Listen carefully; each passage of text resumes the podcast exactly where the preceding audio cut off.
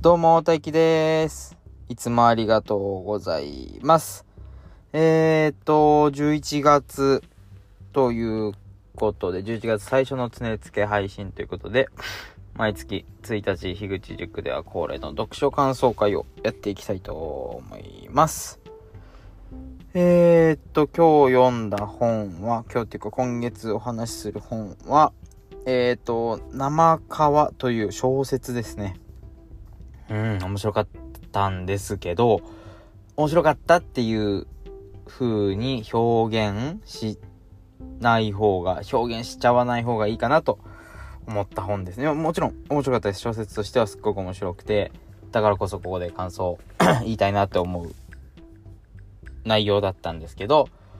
まあいいか。ということで今日もガンガンカッコつけていきたいと思います。よろしくお願いします。えー、っと、改めてタイトル、生川。あるセクシュアルハラスメントの光景というタイトルですね。で、まあタイトルから想像できる通り、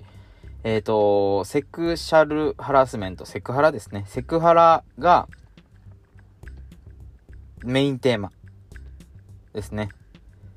という本なんですけど、今 Amazon の登録情報を見ると、あ、意外に、意外にというか、今年出た本だったんですね。2022年の4月7日に朝日新朝日新聞出版から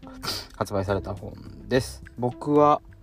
図書館でたまたま見かけたので、そうですね、いつ、はいつの本なんかはあんまり意識してなかったですけど、そっか、今年だったんですね。えーと、著者は井上アレノさんですね。えーと、うん、どういう風に言うんだろうな。この本としては、ある主人公がいて、その主人公が、えー、あ、誰が主人公？まあいや、主人公がセクハラされた、セクハラされたことに対する告発があったんですけど、その前後のお話ですね。すっごいカリスマ的な、えっ、と、小説家？小説家の講師か。小説の講師の先生が、すっごいカリスマな先生が、えっ、と、こう、生徒？講師の、なんていうんですか？弟子じゃなくて、講師、講座を受けに来てる人たち、生徒さんかな？生徒っていう風に言うんでなかったけど、まあ、講座を受けに来てた人たちに、たち？うん、まあ、人たちにセクハラをしていて、その中の一人が、セクハラされたっていう告発をして、それに続いてもう一人して、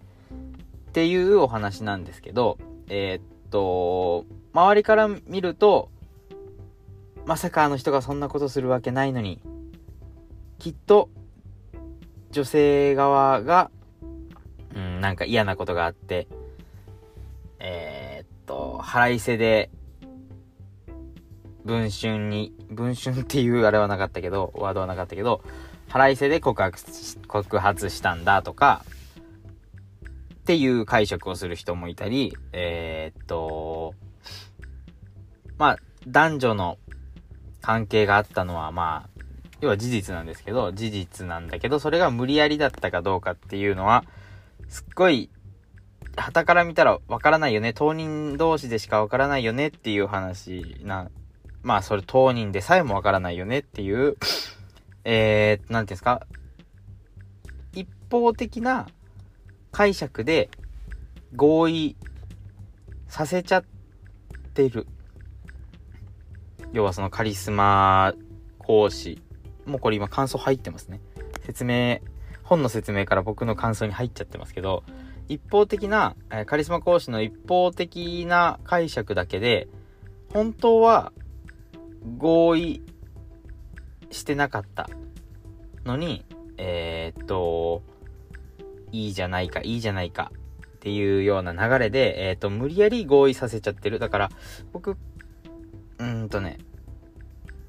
同意、もともと同じことを思ってて、それいいねっていう同意と、双方意見があって、すり合わせたことによって起きる合意の、うーんと、違いがあり、結果的に同じ意見だねっていうのは一緒なのかもしれないけど、片方の権力だったり立場が圧倒的に強いから、えっ、ー、と、何ですか、その、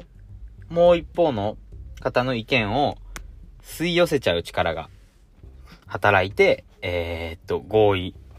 と加害者側が思っちゃう。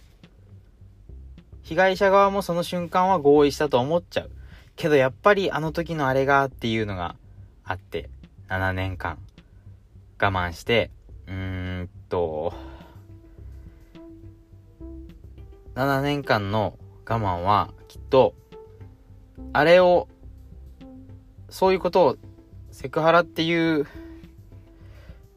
うん、名前がついてるから、まあ、セクハラって言いますけど、セクハラをされたことに対しての憤りを感じる7年間でもあったし、えっ、ー、と、セクハラをしてきたことを、あの人がセクハラをしたっていうことを、誰も知らないっていう、自分だけがその辛さを知ってる7年間でもあった。言えないことの辛さ的な。ともあったんですよね、多分。なん、うーんと、本の内容として、本の内容というかストーリーとして別に、えっ、と、劇的な展開があったり、そうですね、なんかすっごいロマンチックだったり、すっごいシリアスな展開があったりするお話ではないんですよ、この小説って。だから、すっごい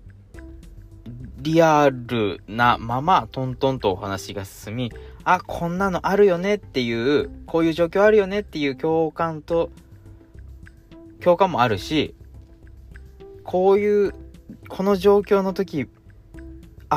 確かにそういう風に感じる、そういう風に解釈する人もいるんだっていう僕の中での気づきもあって、ただ事実としては非常に現実的な、非常にリアルな描写で進む、ので、まるで何て言うんですか？パラレルワールドのような。パラレルワールドの地球で起こってるお話。僕には本当は関係ない。僕とは全く関係のないお話を読んでるよう感じだったんだけど、うーんと、これ僕あの、読書メーターで感想を書いてるんですけど、そこでも同じようなこと書いたんですけど、全く関係のない世界として、マジです。すぐそこにあるよねって読んでるんだけど、多分、関係あることに気づいてて、僕が読みながら、こういうこと僕ももしかしたらしちゃったかもっていう風に関係あることを気づきながら読んでるから、逆に関係ないって思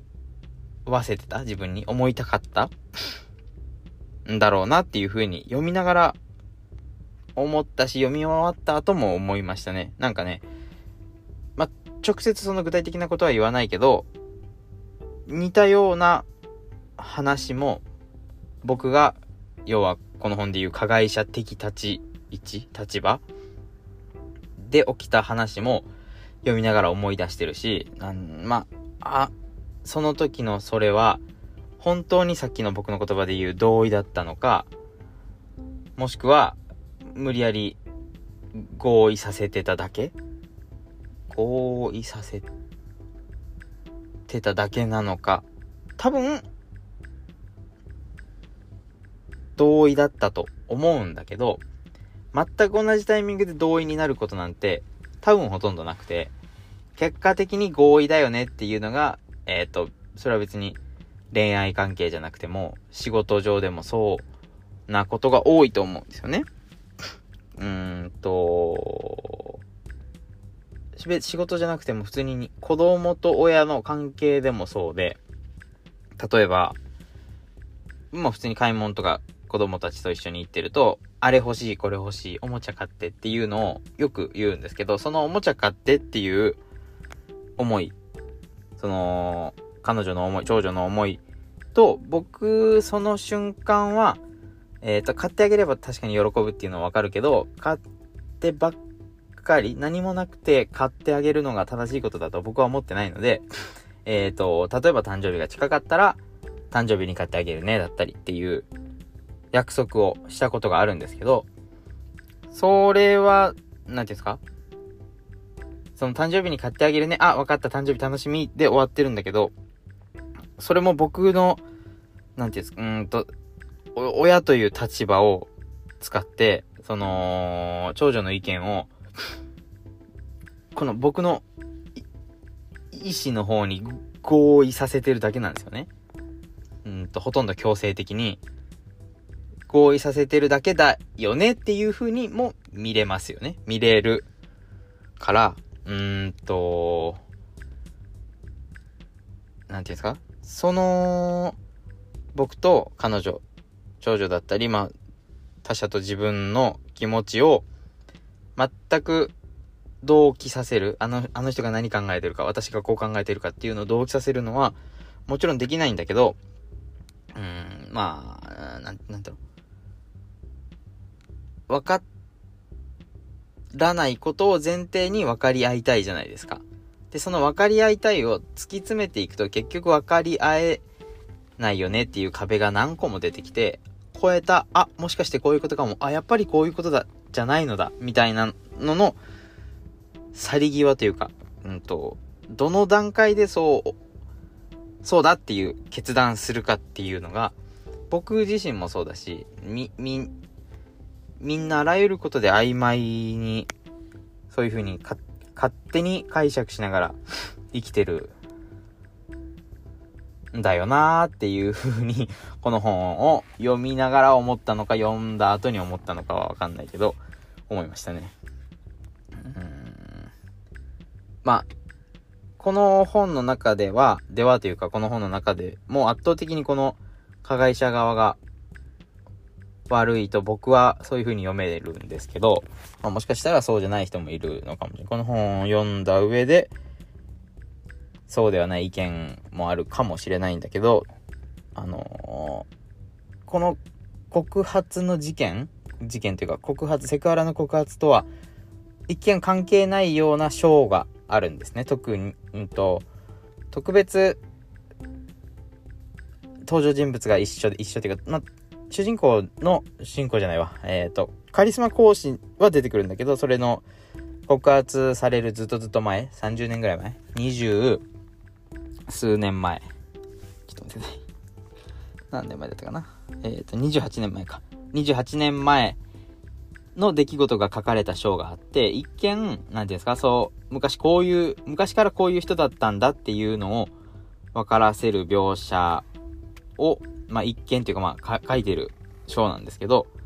もう、その章にセクハラおじさんがギュッと詰まってたので、まあ、世界中のセクハラおじさん、自称多少セクハラおじさんはもうこの章を読んてほしいですね。もう読むべきだと思います。で、セクハラおじさんだなって僕は、このセクハラおじさんめって読みながら思ったので、僕はね、入れたくないんですけど、気持ちとしては自分をそのセクハラおじさんの中に入れたくないんだけど、うーん、ど、どういう、なんていうんですか？例えば、嫌って言ってる、うんと、嫌って言ってることを、まあいいじゃないか、いいじゃないかっていう風にやっちゃって、まあいいよってなる展開ってよくあるじゃないですか。その、ん？そう。相手が我慢したこと、我慢したっていうことは気づいてるんだけど、相手の中で、その、ある程度、どの程度我慢してるのか、どの程度の段階で我慢してるのかっていうのを、全く想像せずにその問題が解決したと思ってる人がいたり 難しいな説明が。まあ説明する必要もないんだけどっていたり、まあ相手が何も返事をしなかったら、それは勝手にこっち都合で解釈して了解だと思ったり。まあこれ今、何ですか？性的同意の話をしてなくて、その中で話、起きてた出来事のお話なんですけど、うーん、ですね。な、なんだっけ？何の話だっけ？あ、そうそうそう、無言も勝手に了解だと。解釈しちゃったり、なんて、この本として第三者視点で読みながらは僕は気づけてたし、まあこれ読んでる読者の方なら大抵気づけると思うんだけど、実際その場に行った時に僕がどっち側だろうが、当事者だった時に、どこまで想像できるかなっていうのを、ちょっと考えると、もしかすると、いわゆるセクハラおじさんの予備軍にしっかり入ってるなっていうふうに思いましたね。だから、セクハラおじさんじゃないって思ってる人にも読んでほしいし、あ、俺セクハラおじさんかもなって思う人に読んでほしいし、もちろんおばさんもそうなんですけど、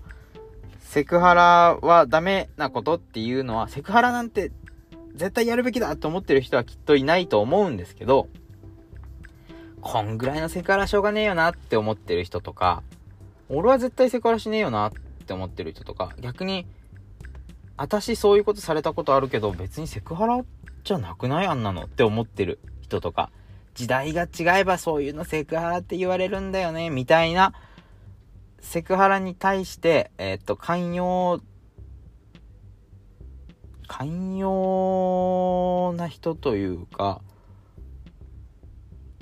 自分なりにセクハラと解釈してる人、セクハラを自分の中でこの程度だだと解釈してる人に、ぜひ読んでほしくて、だから、そうですね、この感想を伝えたかったっていうよりも、シンプルに読んでほしいなっていう本ですね。で、うん、まあ、あ、そっか、別、全然、ごめんなさい全然配慮が足りてなかったけど今までセクハラを経験したことがある人は僕のこの配信を聞いてすっごく辛い思い出が蘇ったとかあるかもしれないしわざわざ読まなくてもいいですよ。そういう方は読まなくていいけどそうだね。自分の中でのセクハラを自分で決めてるこの程度だって思ってる人にぜひ読んでほしい一冊ですね。はい。最後まで聞いていただいてありがとうございました。じゃあまた次回もガンガンカッコつけていきたいと思いますじゃあねバイバイ